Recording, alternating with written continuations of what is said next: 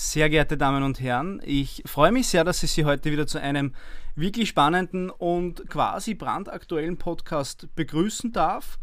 Mein heutiger Studiogast, ein gern gesehener Studiogast, ich glaube, es ist schon unser dritter Podcast, Magister Wolfram Hitz von der Wirtschaftskammer, Arbeitsrechtsexperte und ähm, Sie können sich vorstellen, um welches Thema es heute geht. Ein ganz klassisches arbeitsrechtliches Thema, das allerdings doch relativ viel Brisanz in sich geht. Ja, es geht um das Quarantäne aus und seine arbeitsrechtlichen Folgen. Lieber Herr Magister Hitz, vielen Dank, dass Sie heute mein Gast sind. Vielen Dank für die Einladung. Grüß Gott. Wir befinden uns jetzt äh, circa eineinhalb Wochen, nachdem äh, die ähm, Verordnung, wir gehen dann noch genau darauf ein, welche Verordnung es ist, das wird Magister Hitz machen, in Kraft getreten ist. Sehr, seit 1. August gilt ja grundsätzlich das Quarantäne aus.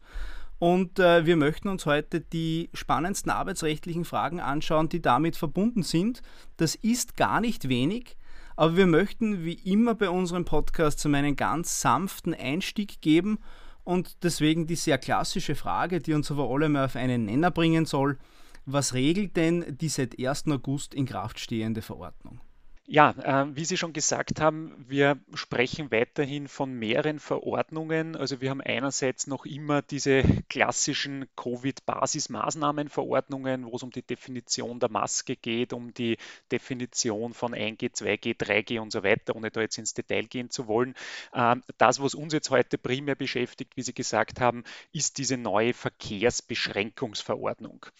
Das ist jetzt nichts, wo jetzt der Fokus auf das Arbeitsrecht liegen würde. Sie finden das auch nur in einem äh, Unterabsatz speziell erwähnt, aber wir haben in Paragraph 3 dieser Verordnung die allgemeine Aussage, wenn jemand Covid-positiv ist, dann muss er verkürzt gesagt eine Maske tragen, wenn er einen physischen Kontakt mit anderen Personen nicht ausschließen kann, beziehungsweise ein Mindestabstand von zwei Metern nicht eingehalten werden kann.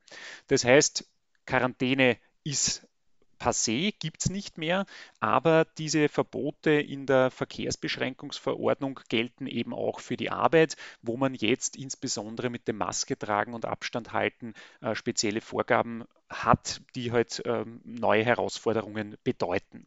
Vielleicht eines noch, es gibt dort auch Sonderregelungen für Krankenanstalten, etwa im Behindertenbereich, Schulen, Kindergärten, auf die wir jetzt aber nicht separat eingehen, wo wir einfach den Fokus äh, rein auf die arbeitsrechtlichen äh, Detailfragen legen werden.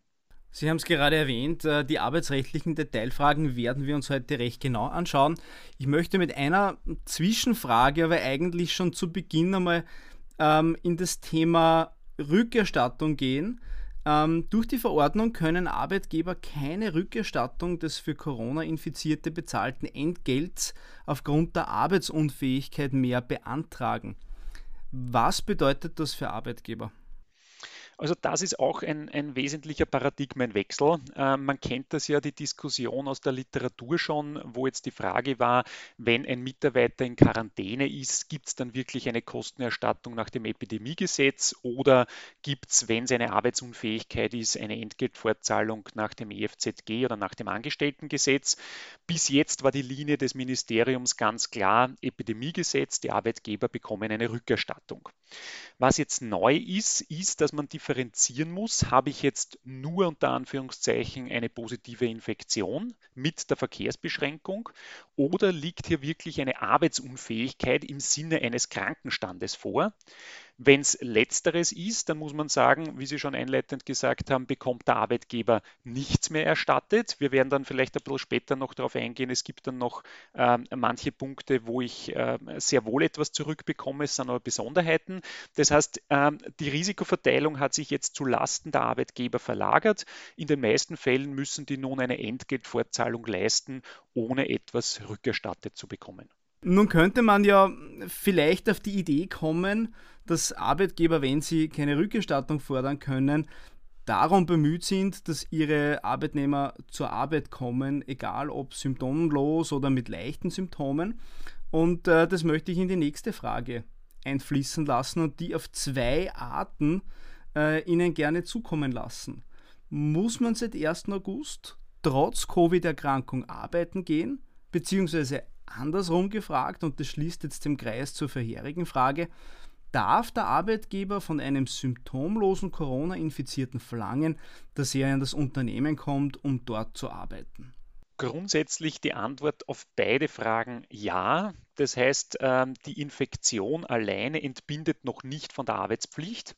Ähm, es ist zu differenzieren, ob jetzt diese Arbeitsunfähigkeit im Sinn einer Krankschreibung vorliegt, ähm, wo eben äh, keine Arbeitsleistung dann erfolgen muss, oder ob das eben nicht vorliegt, der Arbeitnehmer sozusagen fit ist und es auch organisatorisch möglich ist, mit dem Maske tragen, mit dem unter Anführungszeichen Absondern äh, von den Corona-Infizierten. Ob das gescheit, ob das gut ist, ist einmal das eine, aber rein rechtlich ist es so, der Arbeitnehmer muss arbeiten gehen, wenn er nicht arbeitsunfähig geschrieben ist, beziehungsweise der Arbeitgeber kann verlangen, dass der Mitarbeiter äh, hier in die Firma zum Arbeiten kommt. Das einmal rein als rechtliche Aussage. Mhm. Das ist sehr spannend. Sie haben es ja auch äh, gerade gesagt, die, die Krankschreibung, wenn er nicht krankgeschrieben ist, dann muss er rein theoretisch kommen. Ähm, da würde ich gerne einhaken, speziell bei, dem, bei der Krankschreibung. Das wird uns ja jetzt äh, in den nächsten zwei Fragen, das nehme ich gleich einmal vorweg, ein bisschen begleiten. Ähm, lange diskutiert war ja die Frage, ob die telefonische Krankschreibung wieder eingeführt wird. Ähm, das ist passiert. Ähm, sie wurde wieder eingeführt. Kann man jetzt, um sich der Frage des Erscheinenmüssens im Unternehmen zu entziehen, sich auch ohne Symptome krankschreiben lassen? Also zunächst zu dieser elektronischen Krankschreibung hat es ja diese mediale Posse gegeben, wo jetzt die Ärztekammer der Meinung war, äh, man kann jetzt wieder bei allen Arten von Erkrankungen eine telefonische Krankschreibung durchführen. Ähm, die ÖGK bzw. das Ministerium sagen, nein, das geht nur für Covid-Erkrankungen. Ähm, für uns interessiert es natürlich jetzt primär die Covid-Erkrankung. Also das ist möglich. Ähm, zu Ihrer Frage, kann ich mich jetzt quasi so einfach so krank schreiben lassen?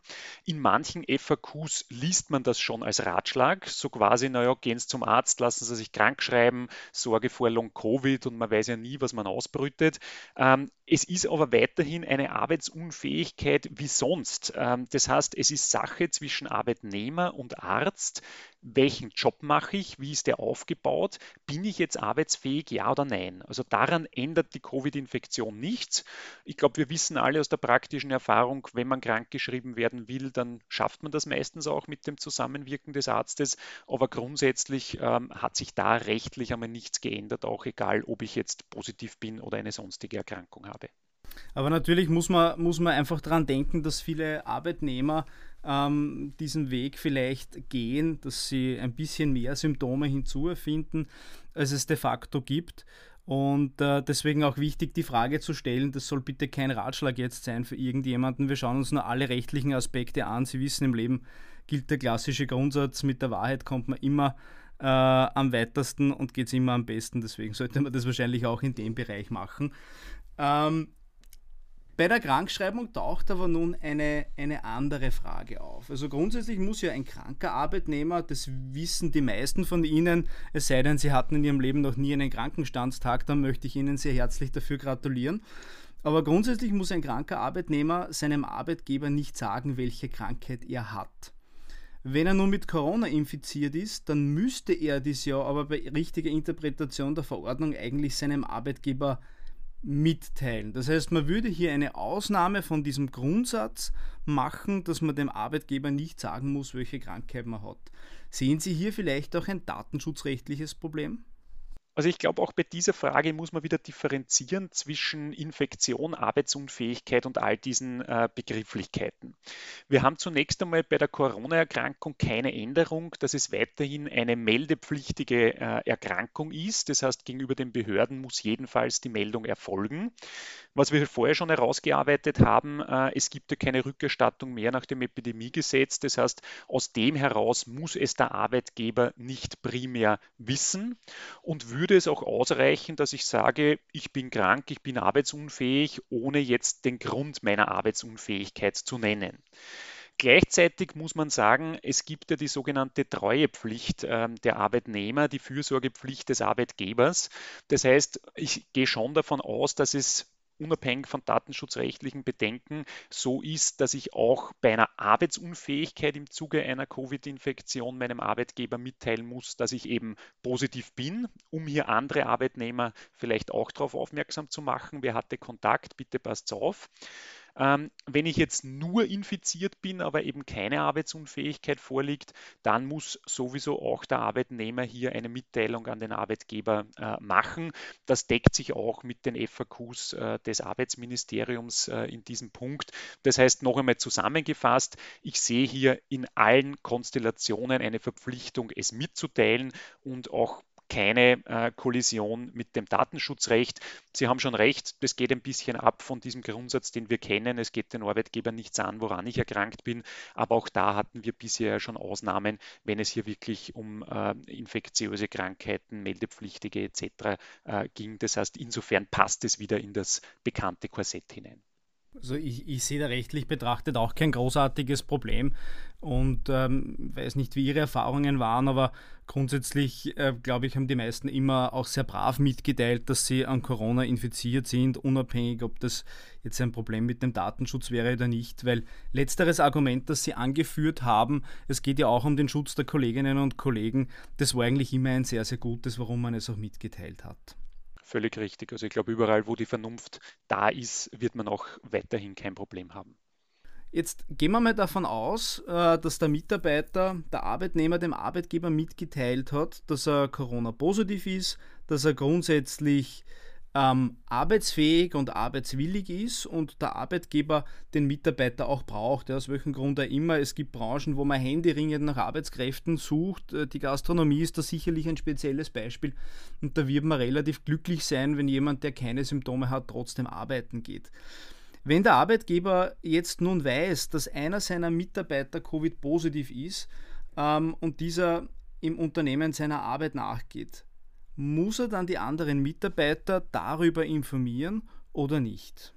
Also wie Sie schon in Ihrer Frage gesagt haben, äh, es wird hier wieder sehr unterschiedliche Vorgehensweisen der Firmen geben. Ähm, gerade große Unternehmen haben ja schon medial angekündigt, dass sie auf die positiven Mitarbeiter gar nicht zugreifen werden, dass sie die bewusst nicht ins Unternehmen holen äh, werden. Was aber natürlich nichts heißt, so wie Sie sagen, wenn ich jetzt ein Landgasthaus habe und am Wochenende ist alles ausreserviert, brauche ich jeden Mitarbeiter, jede Mitarbeiterin. Ähm, wenn ich diese Mitarbeiter hole, dann werde ich wohl aufgrund der Fürsorgepflicht ähm, auch jene Mitarbeiter, jene anderen Mitarbeiter über die Infektion informieren müssen, ähm, wo es relevant ist. Das heißt, wo Begegnungen stattfinden können, wo ein Kontakt wahrscheinlich ist, wo ich allenfalls vielleicht sogar eher vulnerable Gruppen auch noch ähm, im Betrieb habe was eine Lösungsvariante wäre, jetzt nicht für Ihr Beispiel mit der Gastro, aber im Angestelltenbereich, ähm, es fällt ja immer wieder dieser Begriff des Corona-Kammers. Äh, was ist damit gemeint? Äh, dieser Paragraph 9 Absatz 2 der Verkehrsbeschränkungsverordnung sagt, dort wo nur positive Menschen zusammenkommen, müssen sie jetzt auch nicht den Verkehrsbeschränkungen unterliegen. Das heißt, ich könnte theoretisch ein Büro machen, wo ich drei positive zusammensetze, die jetzt auch dann keine Maske tragen müssen oder so sonstiges einhalten äh, müssen. Aber das eben ist ein Sonderfall und hilft mir nichts in Ihrem Beispiel mit der äh, Gastronomie. Dort jedenfalls bitte auch die anderen Kollegen über die Infektion informieren. Ja, das äh, gute alte Raucherkammerl wird wahrscheinlich dann umfunktioniert zum Corona-Kammerl. Aber besondere Krisen erfordern besonderes Handeln. Aber natürlich, wenn man die Möglichkeit hat, so ein Corona-Kammerl einzurichten, äh, sicherlich kein, kein Fehler. Die Gastro. Ich muss noch einmal auf die Gastro zurückkommen, weil es für die ja ähm, eigentlich seit Beginn der Corona-Pandemie sehr, sehr schwierig ist ähm, mit den Mitarbeiterinnen, mit den Mitarbeitern.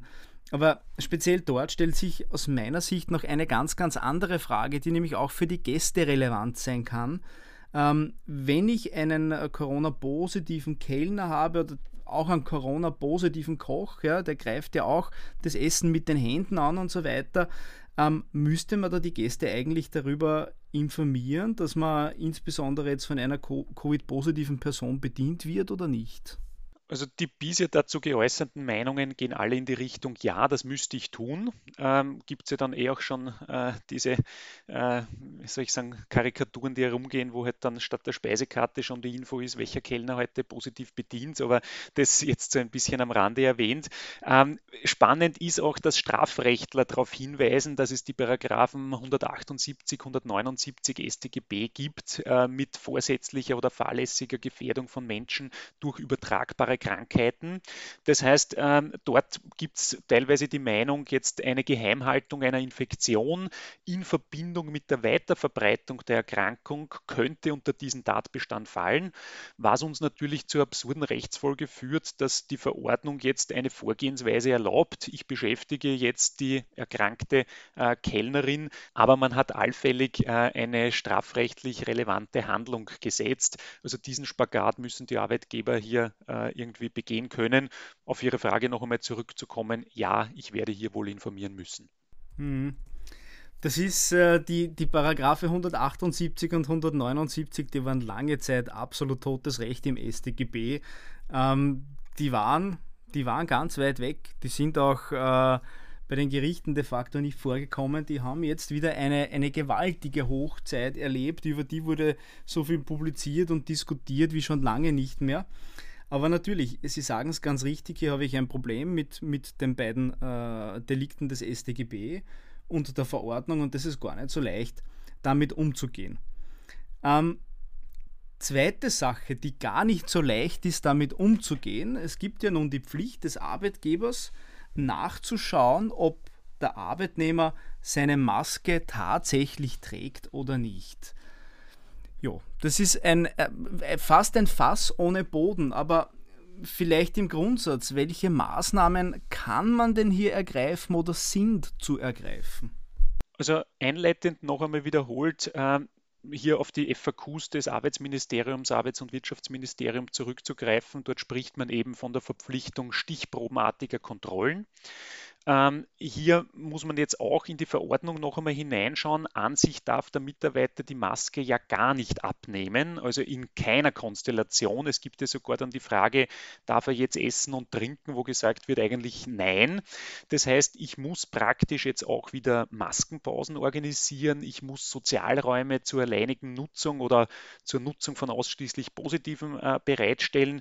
Ähm, wie das alles gehen soll, ist tatsächlich wirklich schwierig. Ähm, womöglich möglich wäre es, wo es möglich ist, wäre es natürlich denkbar, dass ich sage, bei Büromitarbeitern äh, setze ich Homeoffice ein. Sonst wird das alles am Arbeitsplatz mit all diesen Vorschriften sehr schwierig zu organisieren und ich traue mich fast zu sagen, praktisch fast unmöglich.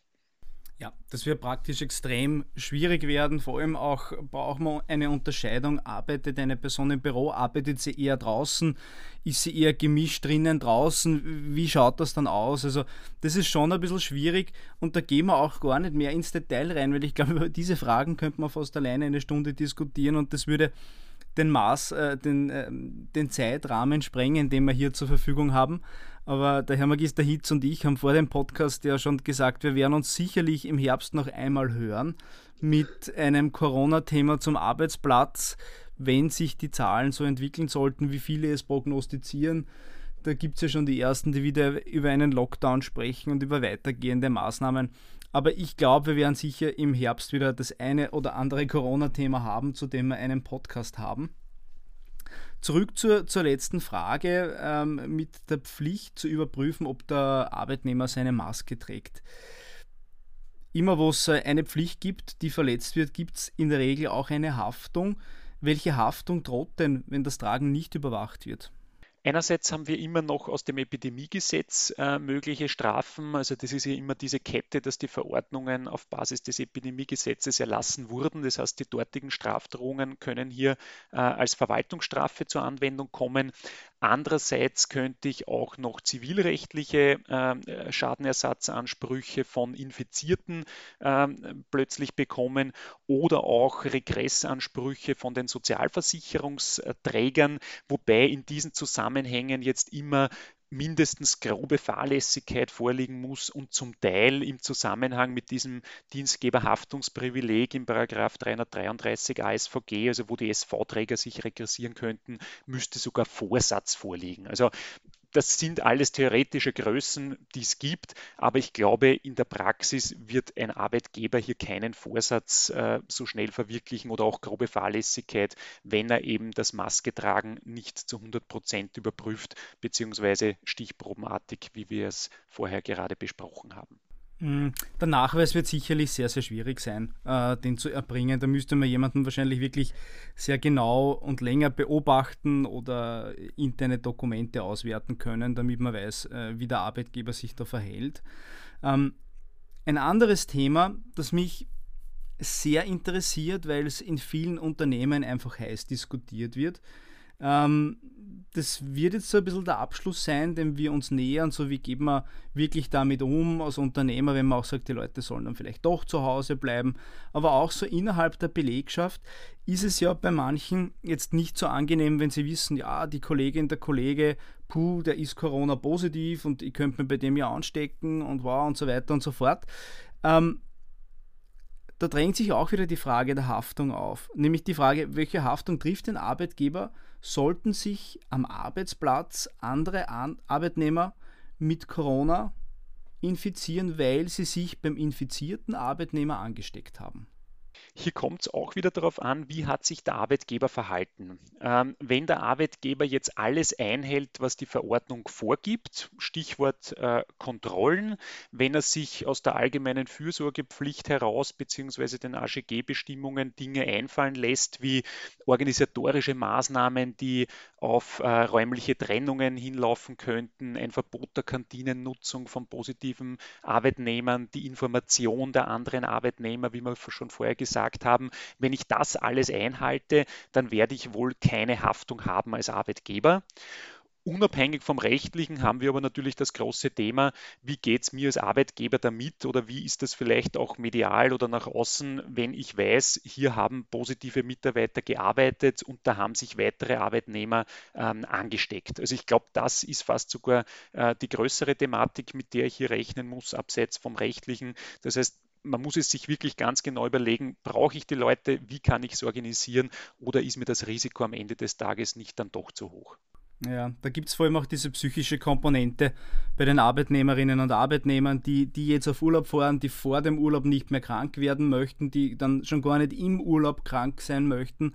Und da gibt es momentan ganz, ganz heiße Diskussionen, ähm, ob das so gescheit ist, äh, jetzt die Corona-Infizierten zurück an den Arbeitsplatz zu holen. Das ist auch gleich äh, der Stichpunkt für meine nächste Frage. Es wird viele Unternehmer geben, ähm, die es eben nicht wollen, dass infizierte Mitarbeiter ins Büro kommen, weil sie keine, keine, keine Sicherheitsgefahr für ihre anderen äh, Arbeitnehmer heraufbeschwören wollen. Ähm, so, solange Homeoffice möglich ist, glaube ich, werden viele davon Gebrauch machen. Das zeigt auch die bisherige Praxis. Jetzt ist aber die Frage, können Unternehmer auch strengere Regeln festlegen, etwa dass Corona-Infizierte, sofern sie arbeitsfähig sind, generell aus dem Homeoffice arbeiten und gar nicht in das Unternehmen kommen dürfen? Also zum Stichwort strengere Regelungen haben wir weiterhin einmal den Passus in Paragraph 13 Absatz 4 der Basismaßnahmenverordnung, ähm, wo gesagt wird, am Ort der beruflichen Tätigkeit können in begründeten Fällen zur Verhinderung der Weiterverbreitung von Covid über die Verordnung hinausgehende strengere Regelungen vorgesehen werden. Was das jetzt genau bedeutet ähm, und wann dies möglich ist, ist meines Erachtens auch nach zwei Jahren Pandemie noch nicht völlig äh, geklärt. Gibt es immer wieder unterschiedliche Ansichten, mal wird es strenger, mal wird es äh, liberaler interpretiert.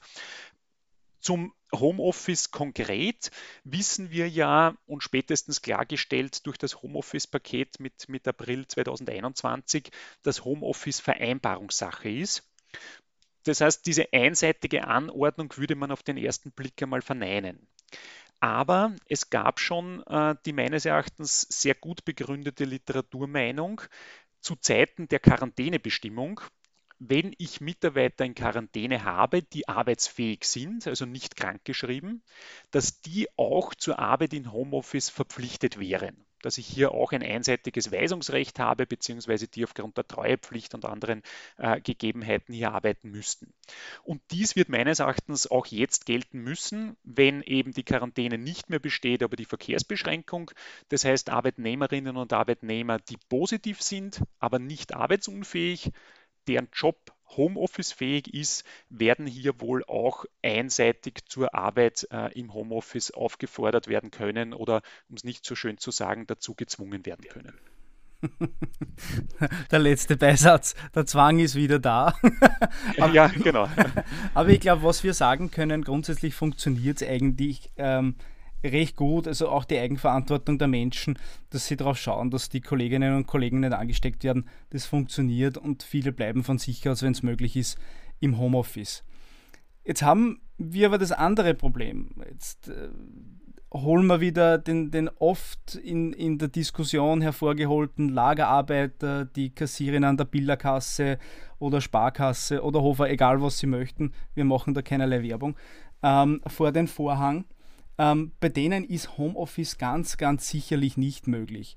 Jetzt kann es aber Arbeitgeber geben, die trotzdem nicht möchten, dass ein Lagerarbeiter, der Corona-positiv ist, in die Arbeit kommt. Welche Möglichkeiten gibt es denn da? Der Arbeitgeber kann jetzt den Lagerarbeiter natürlich immer dienstfrei stellen. Ähm, was aber bedeutet, dass er hier eine Entgeltfortzahlung leisten muss. Da kommt wieder der Paragraph 1155 ABGB äh, ins Spiel. Also der Mitarbeiter wäre arbeitsbereit, aber der Arbeitgeber nimmt diese Arbeitsleistung nicht an. Das ist die eine Variante. Die andere Variante ähm, könnte die sein, da kommen wir jetzt noch auf einen Punkt in der Verkehrsbeschränkungsverordnung, nämlich Paragraph 8 Absatz 2, wo schon die Verordnung besagt, dass der Arbeitsort nicht betreten werden darf, weil ich zum Beispiel aus medizinischen Gründen die Maske nicht tragen darf, weil eine Schwangerschaft besteht oder weil die Erbringung der Arbeitsleistung durch das Tragen der Maske verunmöglicht wird. Das wird jetzt beim Lagerarbeiter nicht sofort zutreffen, aber ein Beispiel, was hier immer wieder genannt wird, der Musiker, die Sängerin, wo ich natürlich mit Maske nicht meine Arbeitsleistung erbringen kann. Und in diesem Fall ist es so, äh, dass dann nicht der Arbeitgeber die Entgeltfortzahlung leisten muss, beziehungsweise er muss sie leisten.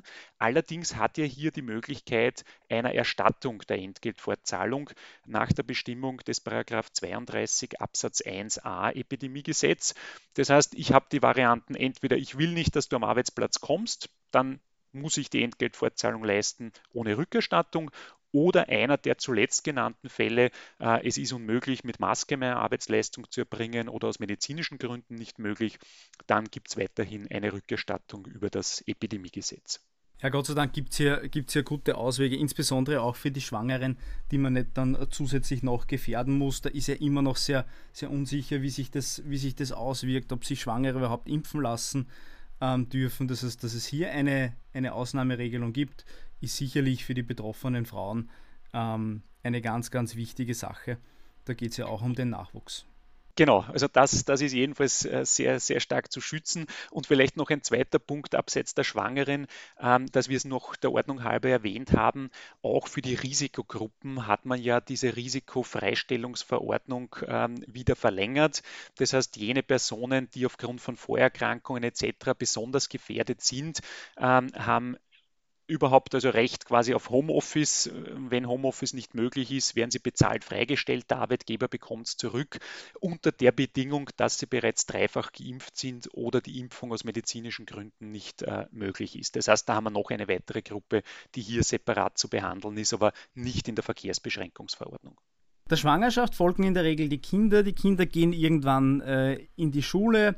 Wir kennen die letzten Jahre, wie schwierig es für Eltern war mit, mit Kindern in der Schule. Dann wird die Schule wieder zugesperrt, dann wird quasi eine ganze Klasse nach Hause geschickt. Das war für alle Eltern ein irrsinniges Spektakel und da musste man wirklich jonglieren, damit sich das dann alles wieder ausgeht. Wir haben ja schon gesagt, ähm, könnte ja sein, dass auch der Herbst wieder so in diese Richtung gehen könnte. Ähm, die Schule wird bald äh, wieder beginnen. Stand heute sind noch Ferien, Kinder sind nicht in der Schule bzw. nur eingeschränkt im Kindergarten. Wie sieht es denn aber ab Herbst aus, wenn Kinder positiv sind und zu Hause bleiben müssen? Welche Rechte haben die Eltern? Wir haben für den Schulsektor wieder teilweise separate Regelungen im Hinblick auf die Verkehrsbeschränkungsverordnung bzw. die Quarantänebestimmungen. Ohne da jetzt alle Details aufzählen zu wollen, gibt es etwa verkürzt gesagt für Volksschulkinder weiterhin Quarantänebestimmungen. Da wäre das Argument, naja, äh, Kinder bis zehn Jahre, denen kann man quasi nicht zutrauen, dass sie dann durchgehend die Maske tragen. Das heißt, ähm, wir haben hier Volksschulkinder, die dann in Quarantäne kommen würden, zu Hause sind. Und aktuell gibt es noch keine Regelungen zur Sonderbetreuungszeit, die wir aus der Vergangenheit gekannt haben. Wenn sich das bis Herbst nicht ändern sollte, dann könnten Eltern allenfalls einen Dienstverhinderungsgrund geltend machen, nach 8 Absatz 3 Angestelltengesetz oder 1154b Absatz 5 ABGB. Oder sofern das Kind jetzt nicht nur positiv ist, sondern auch krank und pflegebedürftig, hier äh, eine Pflegefreistellung geltend machen nach 16 Urlaubsgesetz. Das wären die zwei Varianten, die Eltern äh, hier hätten. An dieser Stelle vielleicht auch der, keine Ahnung, ob es was bringt, aber Appell an die Politik, hier vielleicht äh, doch noch etwas zu machen. Wir haben im Zusammenhang mit dem Quarantäneaus auch die Aussage des Sozialministers äh, gehabt, dass die Arbeitgeber und Arbeitnehmer es schon bisher geschafft haben, äh, Lösungen zu finden. Die werden es auch weiterhin schaffen. Da bin ich völlig bei ihm und wie Sie auch gesagt haben, in der Regel gibt es ja gewisse Eigenverantwortung, ein bisschen an Hausverstand, da zusammenwirken, aber trotzdem würde man sich halt äh, Regelungen wünschen, die sich vielleicht schon bewährt haben, die man wieder umsetzen kann. Nicht, dass man hier wieder im Einzelfall dann diskutieren muss, was gilt denn jetzt eigentlich, was sowohl für die Eltern als auch für die Arbeitgeber eher mühsam ist. Ja, lieber Herr Magister Hitz, viele Fragen, viele Antworten. Das ein oder andere wird ungeklärt bleiben. Eins, glaube ich, können wir vorhersagen, der Herbst äh, wird heiß. Nicht unbedingt wegen den Temperaturen, das können wir gar nicht vorhersagen. Aber wenn uns die nächste Welle erwischen sollte, dann werden wir uns ganz, ganz sicherlich im Herbst wieder hören und das Thema Corona-Arbeitsrecht ähm, wieder durchbesprechen. Ich danke Ihnen für heute, dass Sie mein Gast waren, für die wirklich hervorragende Aufbereitung ähm, der Fragen. Es ist ein ganz, ganz schwieriges Thema. Es ist heikel. Äh, dieses Mal geht es wirklich um, um, sehr, sehr viel. Viele haben gesagt, es wird diese letzte, diese letzte Schwelle, die Quarantäne aufgehoben, wo man noch einigermaßen überblicken können würde, wie sich das Ansteckungsverhalten entwickelt und wie man es vor allem schützen kann.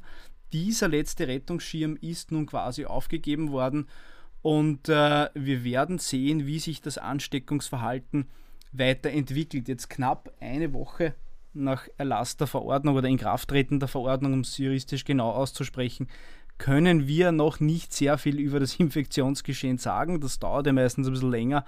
Aber die Zukunft wird uns zeigen, ob diese Entscheidung eine gute war und äh, ob sie sich vielleicht sogar als eine ganz, ganz gute herausstellt mit ganz, ganz viel Eigenverantwortung der Menschen. Ich glaube, es bleibt uns nur, dass wir das Beste hoffen und dass sich das ganz gut einpendeln wird. Lieber Herr Magister Hitz, Ihnen vielen Dank, dass Sie heute mein Gesprächspartner werden, dass Sie heute mein Gesprächspartner waren und ich freue mich auf viele weitere gemeinsame Podcasts. Vielen Dank für das interessante Gespräch.